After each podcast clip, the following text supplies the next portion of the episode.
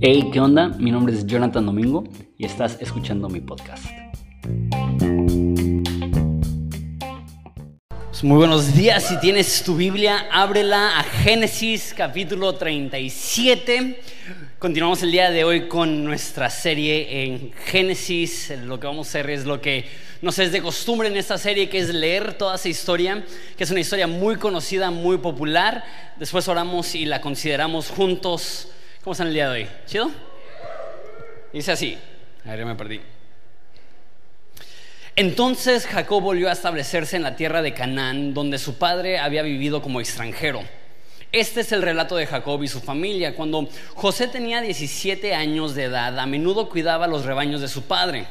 Trabajaba para sus medios hermanos, los hijos de Bilha o Bilá y Silpa, dos de las esposas de su padre, así que le contaba a su padre acerca de las fechorías que hacían sus hermanos, o sea, era metiche y les ponía el dedo a sus hermanos cuando hacían algo indebido. Jacob amaba más a José, amaba a José más que a los otros hijos, porque le había nacido en su vejez.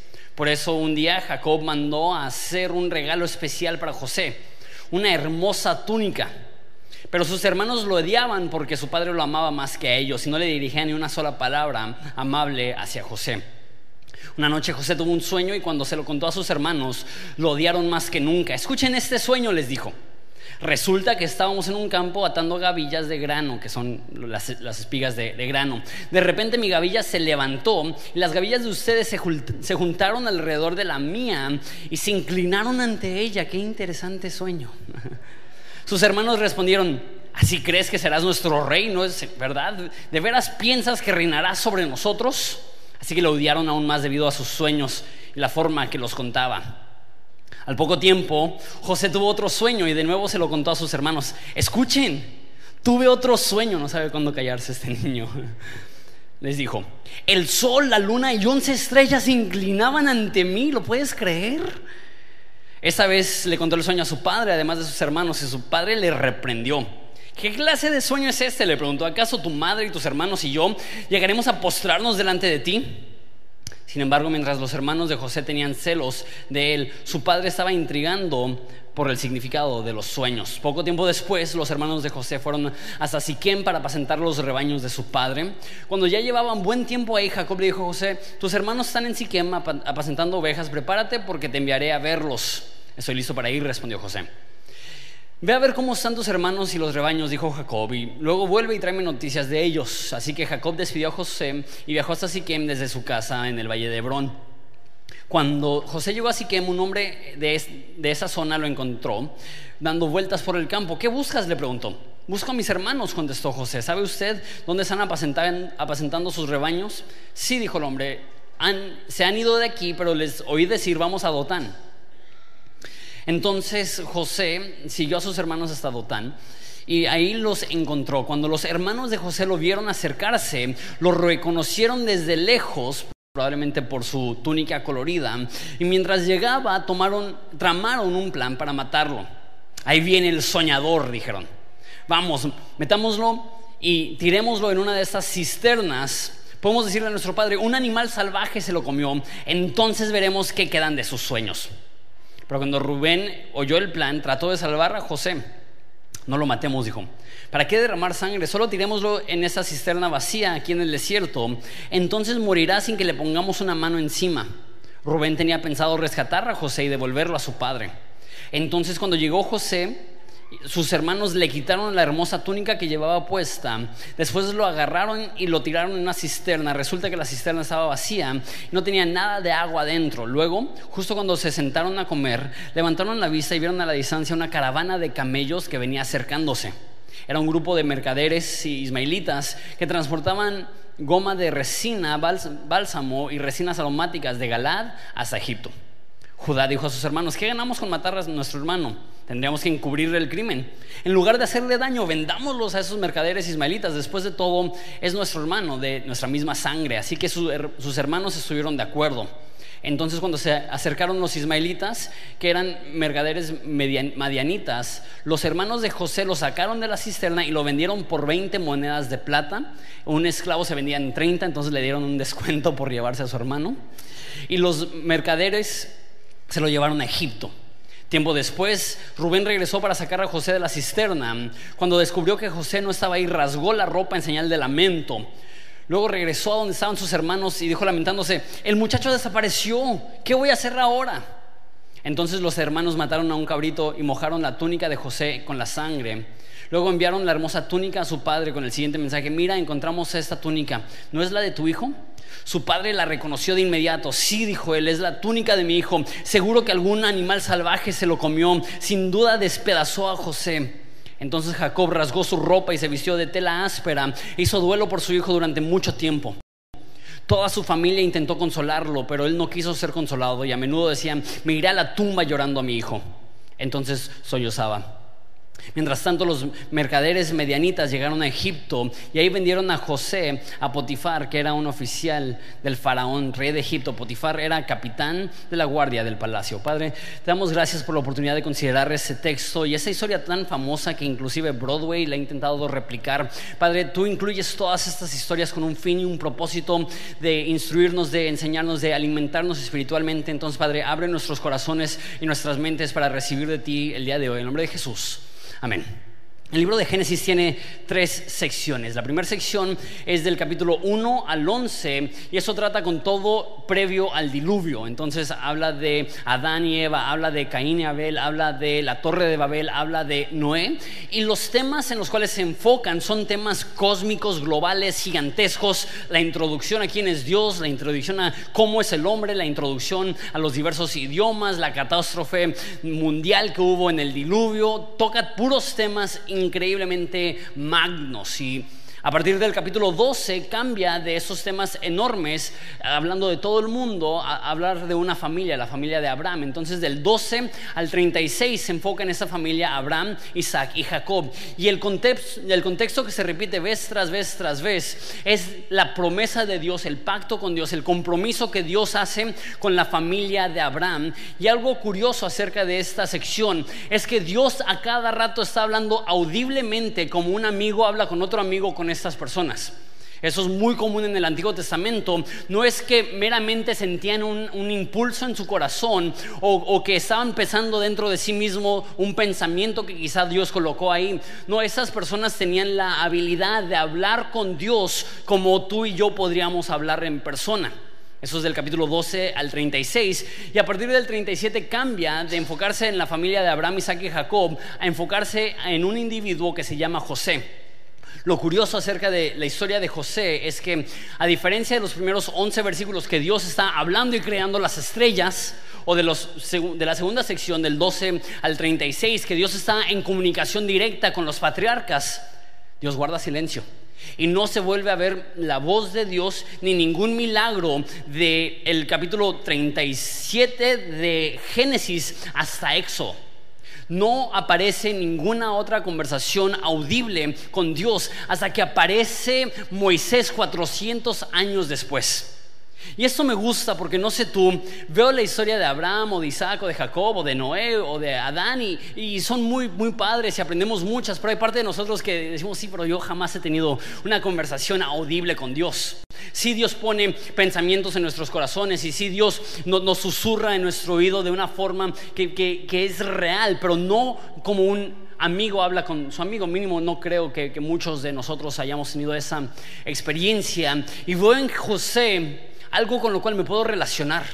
Que si tú conoces la historia y la estaremos viendo aproximadamente las próximas 6, 7 semanas, tú sabes que, que José sin escuchar la voz de Dios tuvo altibajas como tú y yo.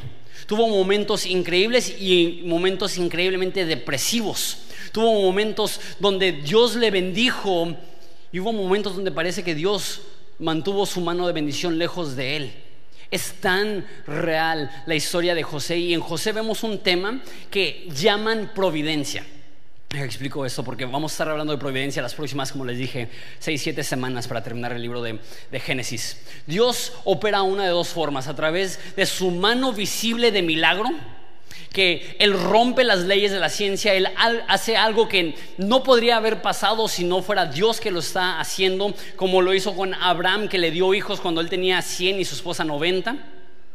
Dios opera a través de su mano visible de milagro pero la mayoría del tiempo Dios opera a través de su mano invisible de providencia.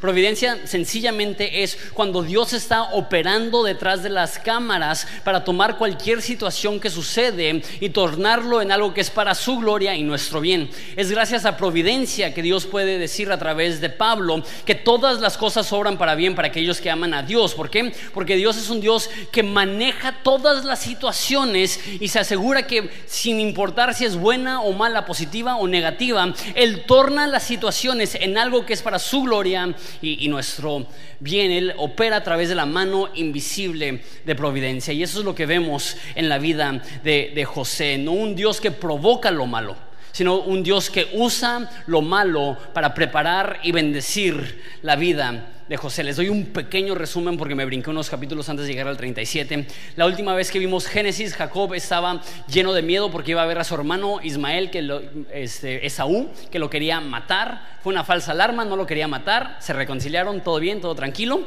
Y después narra el nacimiento de su último hijo, la muerte de, su esposa, y hay una historia muy rara que se las voy a contar porque es pertinente a un personaje que vamos a ver hoy. su, nombre es Rubén. Eh, Jacob, también conocido como Israel, tuvo 12 hijos y una hija. No sé cuántos de aquí son mujeres y tienen puros hermanos, pero cuando es una mujer con dos, tres hermanos es difícil. Ahora imagínate una mujer con una decena, con una docena de, hermanos. O sea, me imagino que esa chavita era bastante protegida, no era la, única niña de la casa y están viajando como nómadas de, país en país y llegan a un país donde el príncipe se enamora de esta mujer, se llama Dina, y porque ella no le corresponde, él la viola una situación muy fea. Y el papá del príncipe se acerca con Jacob y le dice, oye, qué pena lo de mi hijo. Este, y si se casan, y los hermanos así como que, no manches, acaba de violar a nuestra hermana y ahora quiere casarse con ella. Entonces, bien truchas, los hermanos dicen, solo se puede casar contigo si se circuncidan. Entonces todos los hombres de su reino se tienen que circuncidar. Entonces dijeron, no, pues si el príncipe se quiere casar, nos circuncidamos. Y en un día se circuncidaron todos los hombres. Y, eso no lo estoy inventando. Esa es otra de esas historias raras de Génesis que, que no sé por qué están ahí, pero pues nos narran esa historia extraña todos los hombres se circuncidan y tres días después, y dice específicamente cuando estaban en lo máximo de su dolor, los doce hermanos de Dina llegan y matan a todos los hombres porque pobrecitos ni cómo defenderse con un dolor tan, tan agudo. Entonces hacen un genocidio y matan absolutamente todos los hombres de este reino por haber violado a su hermana. Entonces, ya lo hemos visto mil veces, pero Génesis nos narra la, realidad de esta familia súper, hiper problemática. Y esto continúa en la historia de hoy, ahora narrando la historia de José, que era amado por su padre, pero odiado por sus hermanos. Tengo cinco puntos referentes a la historia que leímos hace un segundo. Y el primero es, el pecado que no se corrige, se multiplica. Uno de los temas que hemos visto en Génesis es que los hijos repiten los pecados del padre. Entonces Abraham prefirió a Isaac, Isaac prefirió a Ismael, Jacob prefirió a José y vemos cómo vez tras vez los hijos repiten los pecados de los padres. Y no solamente vemos que repiten los pecados, sino que lo llevan a un nivel más lejano, a un nivel más pecaminoso. Y esto llena mi corazón de miedo. El saber que cuando yo hago cosas y desarrollo hábitos y cometo pecados, no solamente estoy perjudicando mi vida, sino que estoy inculcando en la vida de mis hijos un patrón de destrucción que no solamente van a repetir mis mismos errores, sino que la raya que yo pinté como lo peor que estoy dispuesto a hacer, probablemente se convierte en el punto de partida de lo peor que él está dispuesto a hacer, mis hijos. Eso sé, ay, qué deprimente. Las buenas noticias acerca de esto es que no tiene que ser así. Vamos en la Biblia, como personas son un nuevo eslabón en una nueva cadena, no de maldición, sino de bendición que estás aportando no depravación, sino justicia a tu familia, no maldad, sino bondad. Y esa es mi oración. Que sepamos que necesitamos que la gracia de Dios nos transforme, no únicamente porque nosotros lo necesitamos, sino porque nuestros hijos lo necesitan. Y necesitamos ser constantemente recordados de esto.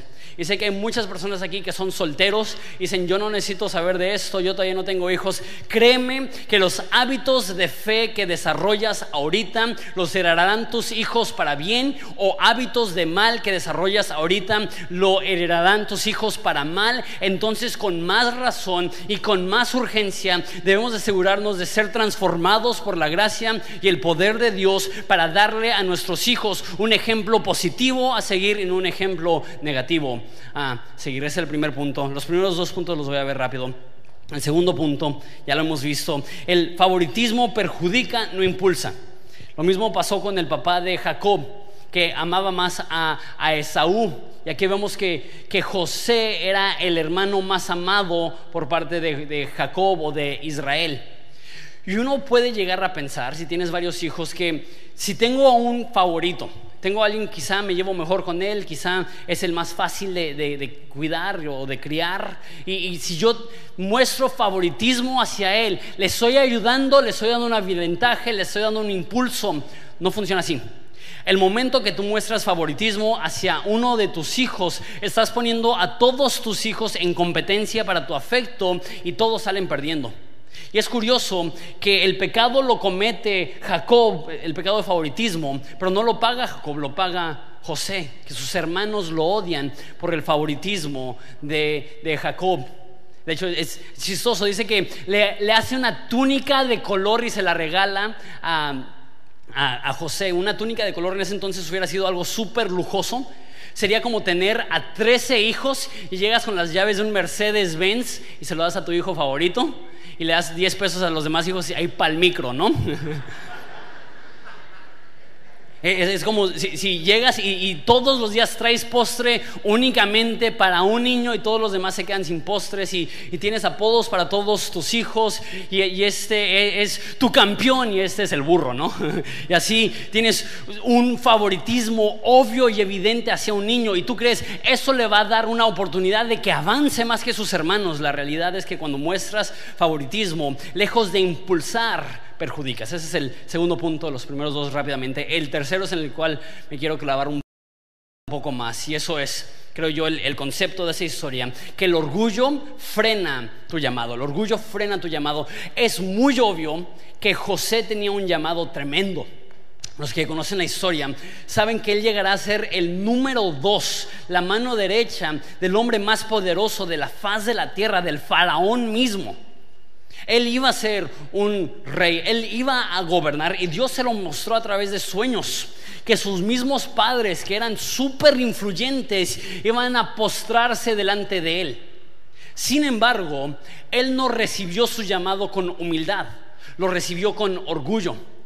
Y es diferente a Jacob y Abraham. Ellos recibieron también llamados y promesas grandísimas, que vas a tener tantos descendientes que van a ser como la arena del mar, ¿no? Pero Abraham tenía el problema que su esposa era muy grande, entonces se mete con su, con su criada. Jacob tenía el problema que era el hermano menor, entonces le roba la, herencia a su hermano mayor. Su, el, el, pecado de Abraham y el pecado de Jacob era la falta de fe y la impaciencia.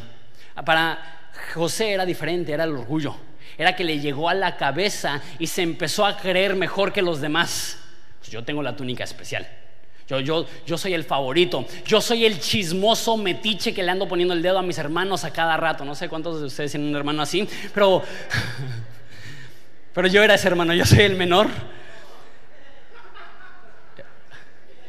Y cuando eres así, en vez de producir confianza con tus hermanos, produces este conflicto. Y José tenía un llamado grande, tenía un propósito para su vida, tenía grandes promesas pero se estropeó todo, mínimo por un tiempo, por su falta de humildad. No hay nada que, que derrumba propósito tanto como orgullo. La Biblia dice que el que se exalta, Dios lo humilla, pero el que se humilla, Dios lo exalta. Se me hace muy loco que Dios estuvo dispuesto a dejar que todas estas cosas rompieran el orgullo de José antes de que Dios lo pudiera usar. Y sabes, no dudo que Dios se quiera usar. Y no dudo que Dios tenga un propósito grande para tu vida y específico para tu vida. Y no dudo que Dios quiera hacer una diferencia a través de tu vida en Ensenada o inclusive hasta en México.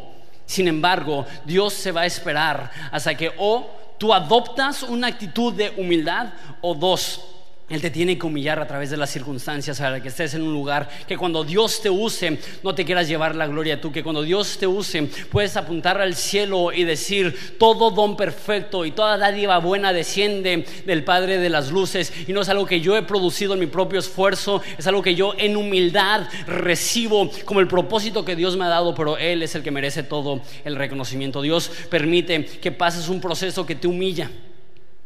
Me acuerdo cuando estaba en el instituto bíblico, en, la escuela de evangelismo se llamaba, el, director enfrente de varias personas me dijo, Jonathan, tú me recuerdas a José.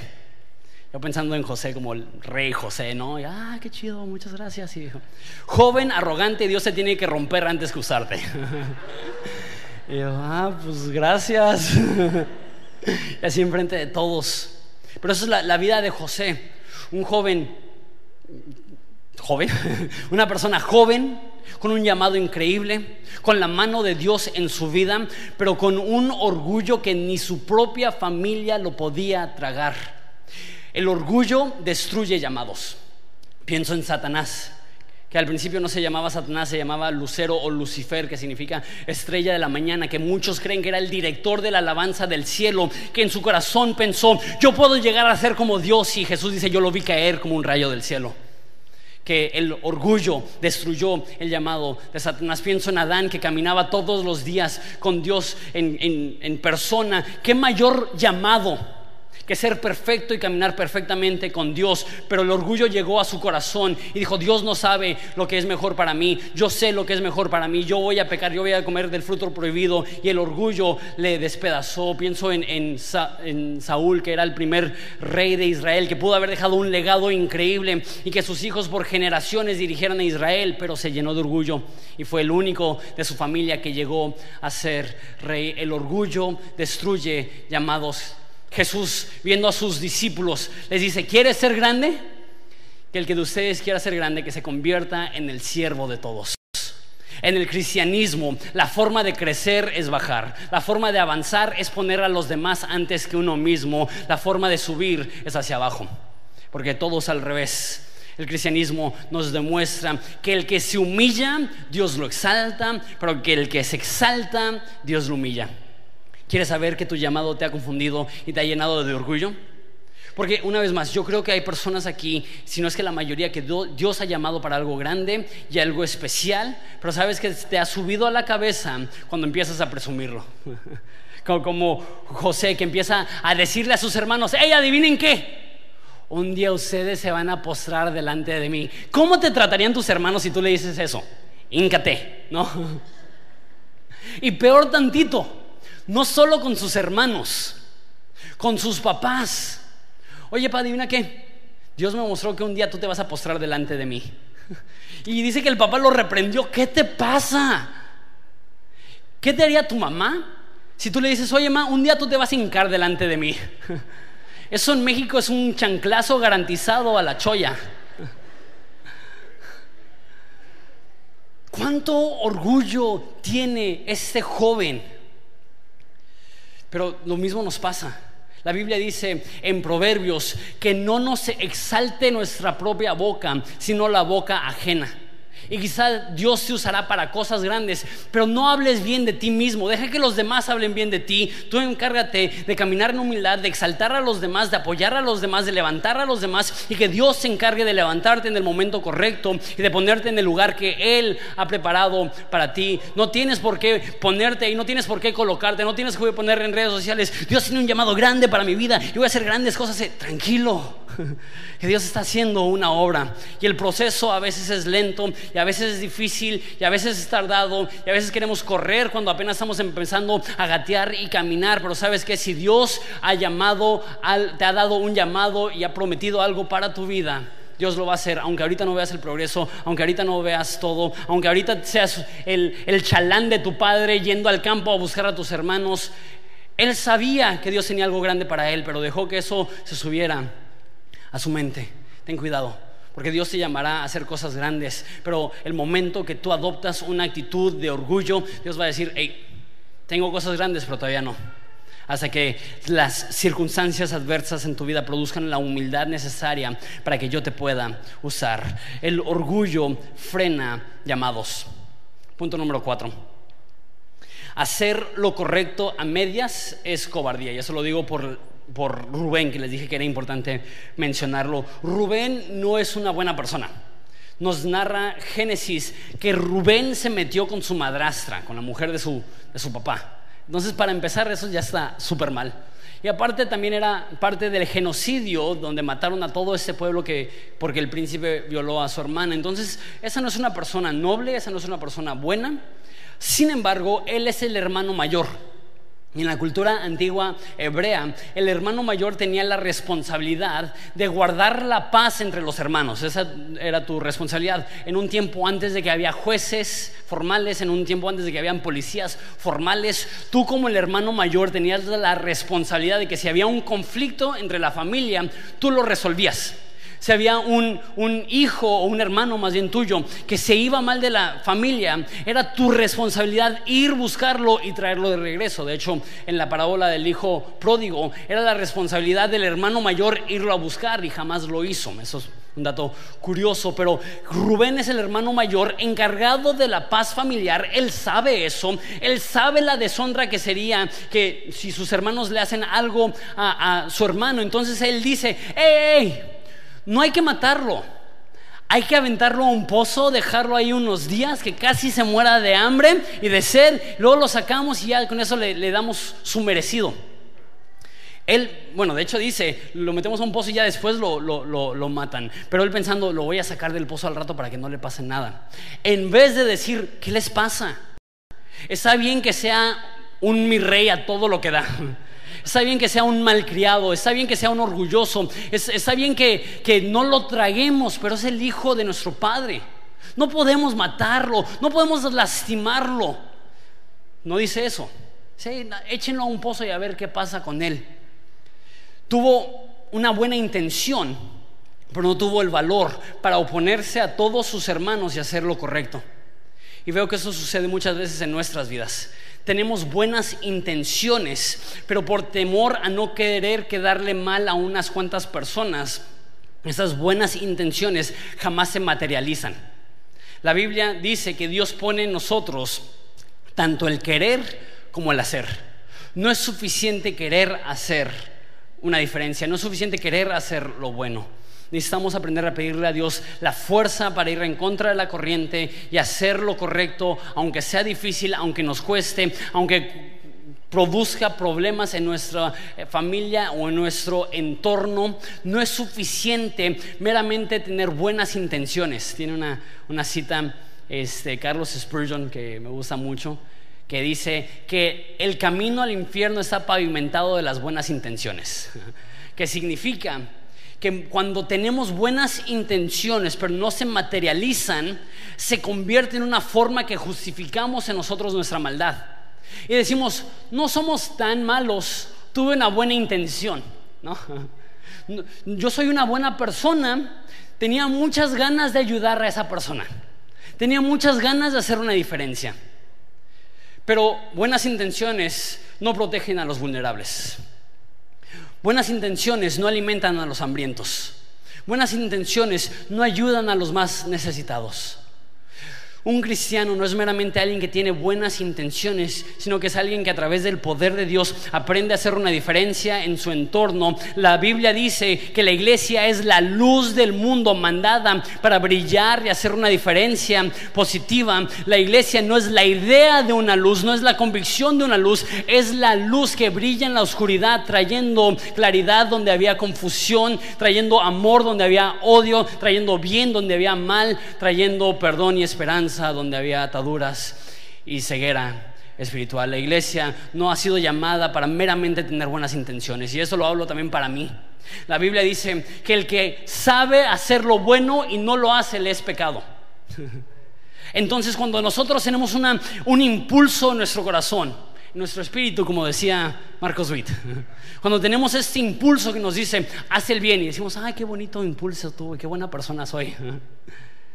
La Biblia dice que el que sabe lo bueno que debe hacer, lo correcto que debe hacer y no lo hace, le resulta pecado. Porque muchas veces vemos el pecado exclusivamente como lo malo que no deberíamos de hacer. Pero pecado también es lo bueno que no hicimos. Y Rubén tuvo una buena intención, pero terminó en eso, una buena intención. Su hermano lo vendieron en esclavitud. Y lo que se me hace tan triste acerca no solamente de Rubén, sino de toda su familia, es que viendo el dolor y el luto de su padre, se callaron. Por años el padre llorando, mi hijo, y lo intentaban consolar. ¿Te imaginas? Sabiendo, su hijo no está muerto. Todo, todo está bien, lo vas a superar y, Jacob dice, yo jamás voy a superar la muerte de mi hijo. No me imagino el, el, dolor de haber perdido a un hijo y ahora no poderte haber despedido, no poderlo haber enterrado. Rubén era el responsable de decir, sabes que yo lo voy a buscar. Aunque hubiera seguido con la mentira, sabes que encontramos su túnica, pero yo voy a buscar el cuerpo. ¿Quién sabe? Pero no lo hizo. Y por años vivieron una mentira. Y por años estuvieron engañando a su padre. Porque cuando empezamos a engañarnos es un pasito a que empecemos a engañar a las demás personas. Y todo eso, eso va de la mano. Esa, esa, esa autojustificación. Los buenos deseos, las buenas intenciones las tiene cualquiera. Vivir con amor, vivir con humildad, vivir con gracia, necesitamos el poder de Dios para poder lograr algo así. Quinto y último punto regresando al rollo de la, providencia. Punto número 5, la mano invisible de la providencia. Una vez más, providencia es cuando Dios está operando detrás de las cámaras, cuando no lo vemos, cuando no lo sentimos, creer que Dios está obrando y que Dios se está moviendo.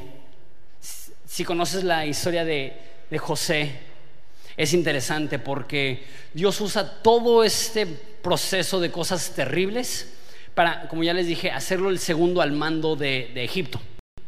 Si sus hermanos no lo, no lo hubieran vendido en esclavitud, él no hubiera sido, lo que nos dice aquí, el esclavo de Potifar. Potifar era el guardia del rey. O sea que él, vamos a ver en las próximas semanas, progresó y empezó a crecer en la casa de Potifar. Entonces de no haber sido por esa situación terrible, él jamás hubiera llegado a Egipto y se hubiera convertido uno de los principales en una de las familias más influyentes del país, aprendiendo las costumbres, aprendiendo el idioma, aprendiendo la cultura de los egipcios. Después lo mandan a la cárcel por una injusticia. Dices, qué mal. Pero es en la cárcel que él conoce al copero del rey. Y cuando el copero del rey sale, a los cuantos años, le dice al faraón, hey, yo conozco a alguien que te pueda ayudar. Y si no hubiera estado en la cárcel, él jamás hubiera conocido al copero, jamás hubiera conocido al faraón y jamás hubiera podido ayudar al faraón. Y en base a eso el faraón lo pone como el segundo al mando y él salva a Egipto de una hambruna y salva a sus familiares. Eso es el rollo. Que cuando nosotros estamos en el proceso solamente vemos nuestro presente, pero Dios ve nuestro futuro. Solamente vemos la dificultad, pero Dios ve el paquete completo. Pero ocupa fe, necesita fe, confiar cuando no ves crecimiento. Necesitas fe para confiar cuando ves cárcel, cuando ves un pozo, cuando ves una cisterna, cuando ves esclavitud, cuando ves injusticia, cuando ves maldad, cuando, cuando ves cárcel, cuando ves te olvidaron, cuando ves me encarcelaron injustamente. Porque sabes, cuando Dios opera con su mano visible de milagros es increíble. Somos una iglesia que le pedimos a Dios por milagros. Somos una iglesia que creemos en milagros. Somos una iglesia que siempre nos uniremos a pedirle a Dios lo imposible, porque creemos que Dios puede hacer lo imposible. Y cuando Dios lo hace, es emocionante. Llena tu corazón de fe y de emoción el saber que Dios intervino e hizo algo increíble. Pero necesita más fe cuando no ves el milagro.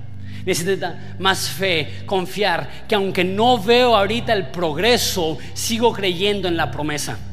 Que aunque ahorita no estoy donde quisiera estar, yo creo que Dios aún en este desierto me está guiando.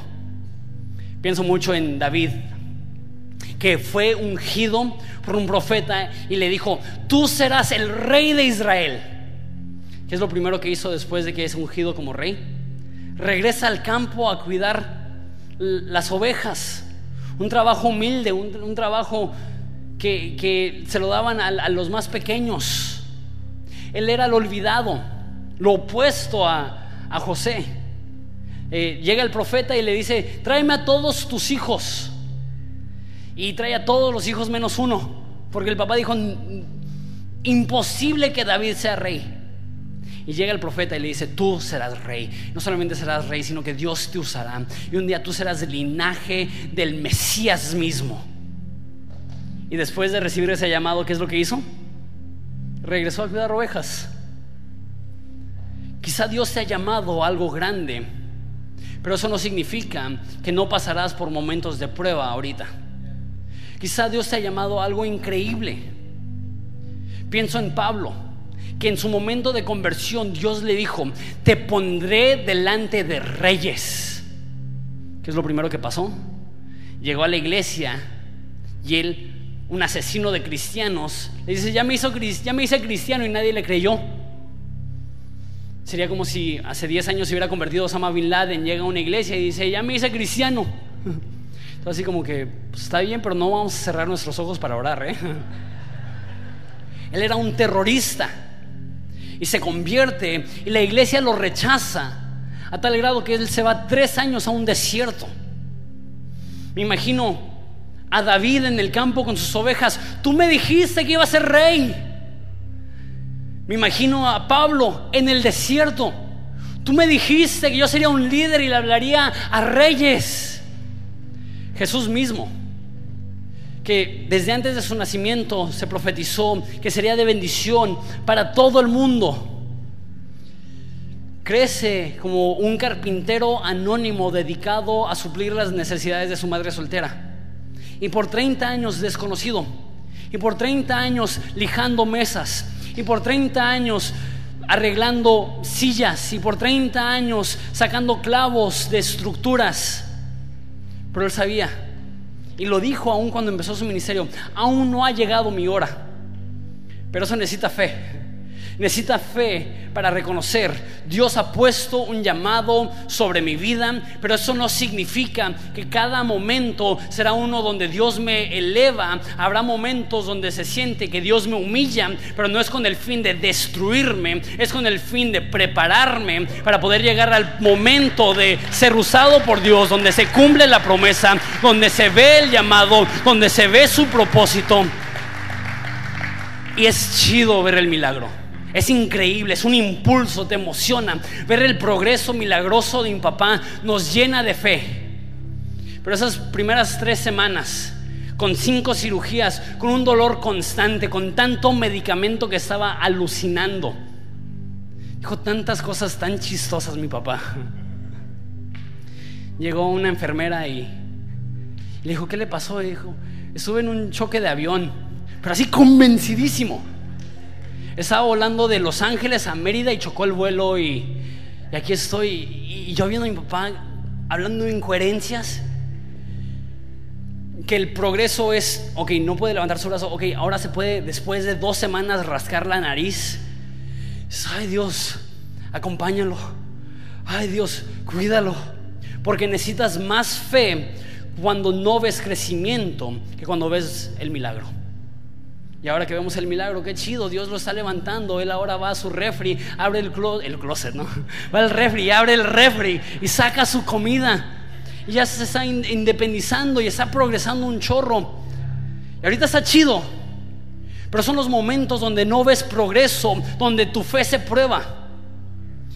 Y la fe fue diseñada para la cárcel, no para la cima, para el desierto y no el oasis, para el problema y no la victoria, para que el momento en el cual llegas a la victoria te das cuenta, Dios me preparó para este momento, para poder utilizarlo al máximo y no ser truncado por mi orgullo y mi falta de humildad y esta actitud que siento que yo lo he producido, que yo lo he provocado.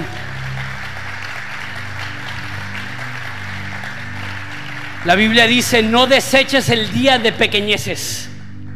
Si ahorita estás en un día pequeño y tú dices, Dios me creó para algo grande, no te desanimes, porque la Biblia dice que el que es fiel en lo poco, sobre mucho será puesto.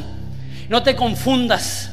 Porque tu actualidad no es tu destino. Y Dios puede ver más allá. Pero es un acto de fe cuando tú ves más allá. Cuando te sientes atado, pero tú sabes que un día viene el día donde no tendrás esas ataduras. Donde tú te sientes limitado, pero tú sabes viene el día donde no tendré esas limitaciones. Y no estoy diciendo que todos aquí van a ser un empresario o un predicador conocido o un político o quién sabe. Lo que sí sé es que Dios quiere levantar a cada uno de nosotros para hacer una diferencia real en nuestro entorno. Pero quizá vale la pena invertir tiempo en la humildad y el anonimato para cuando llegue el día que Él nos levante, nuestro orgullo ya haya sido pulido de tal modo que podemos levantarnos delante de la gente y decir, a Dios sea la gloria, Él es quien ha hecho todo, Él es el que me ha levantado, Él quien está haciendo una diferencia, como dice la Biblia, no a nosotros, sino a tu nombre sea la gloria porque no hay nada bueno en nosotros que nosotros hemos provocado. Todo lo bueno en nosotros ha sido un regalo de parte de la gracia de Dios, pero no es hasta que Dios nos rompe que nos damos cuenta que Dios nos levanta. Y hay una escritura que me encanta en Ageo que dice, en Oseas, perdón, que dice, regresemos al Señor, porque aunque Él ha partido, Él va a arreglar. Regresemos a Dios porque aunque ahorita estamos pasando la prueba y no escuchamos su voz y no vemos su mano y no sentimos el milagro y no sentimos su presencia, regresemos a Dios. Porque este desierto no tiene el fin de destruirnos, tiene el fin de prepararnos. Y tenemos que aprender a seguir creyendo en la promesa aun cuando no vemos el progreso. ¿Les parece si nos ponemos de pie y lloramos? Padre, te doy gracias y te pido por cada persona aquí que sabe que tú les has llamado, que sabe que tú tienes un propósito para su vida, que sabe que, que en tu momento tú los levantarás, pero Padre, ahorita no necesitamos aprender a estar en el enfoque o en la luz, sino a caminar humildemente ¿Qué es lo que el Señor requiere de nosotros?